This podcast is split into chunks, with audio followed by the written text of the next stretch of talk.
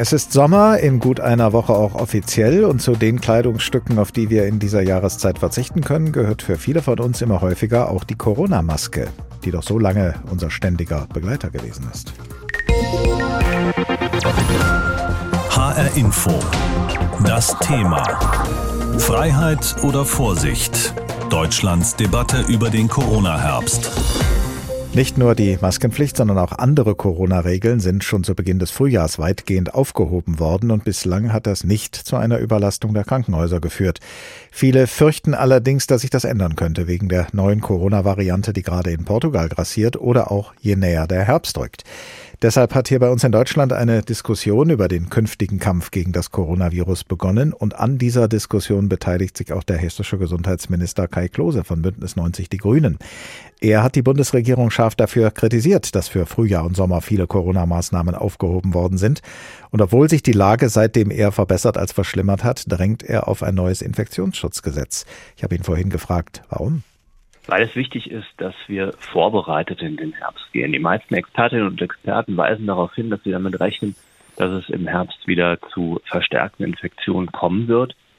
Und es geht hier uns ja nicht darum zu sagen, wir wollen alle Pflichten sofort wieder einführen. Aber wir wollen einen Werkzeugkasten zur Verfügung haben, um im Fall des Falles schnell eingreifen zu können. Beispielsweise dann, wenn es zu Infektionsgeschehen auch in regionalem Rahmen kommt, um die schnell eindämmen zu können, dann kann man nicht erst anfangen, dann das Gesetz äh, zu verändern, sondern muss vorbereitet sein. Und darum geht's.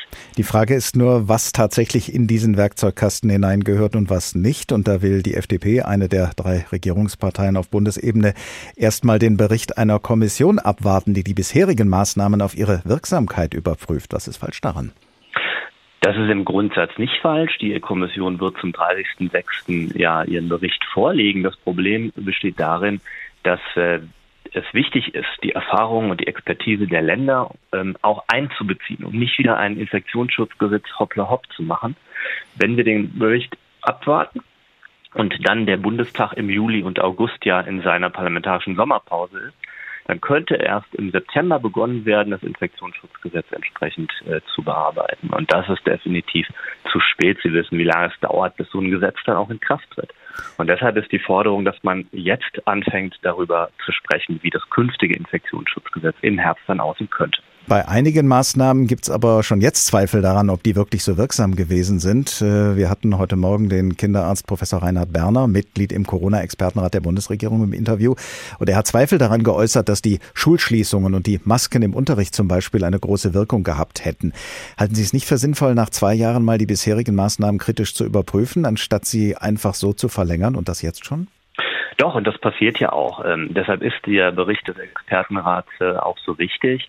Er hat gleichzeitig ja auch gesagt, dass äh, die Maskenpflicht äh, in bestimmten Settings auch absolut Sinn macht. Er hat äh, als Kinderarzt selbstverständlich gesagt, Schulschließungen nein, das will auch niemand mehr.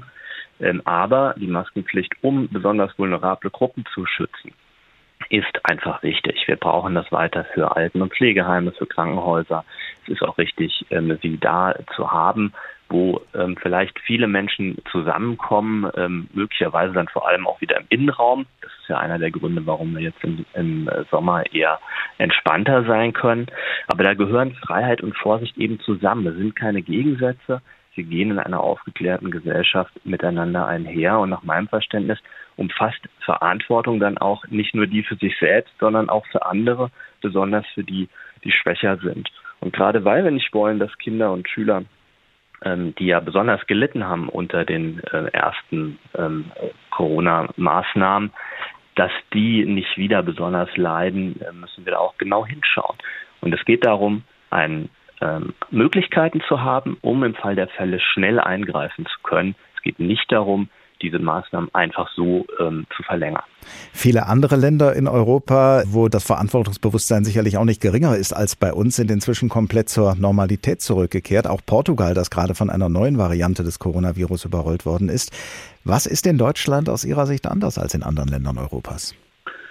Nun, äh, der Expertinnenrat hat ja gesagt, dass er ähm, drei Settings sieht. Äh, sollte es dabei bleiben, dass wir äh, keine besonders schweren, ansteckenderen oder pathogeneren Varianten mehr sehen, dann kann man auch äh, so weiter operieren, wie wir das im Moment machen. Aber da muss man eben genau hinschauen. Nur die Rechtslage ist so, dass das Gesetz komplett zum 23. September ausläuft und es dann gar keine Möglichkeiten mehr gäbe, im Fall des Falles einzugreifen.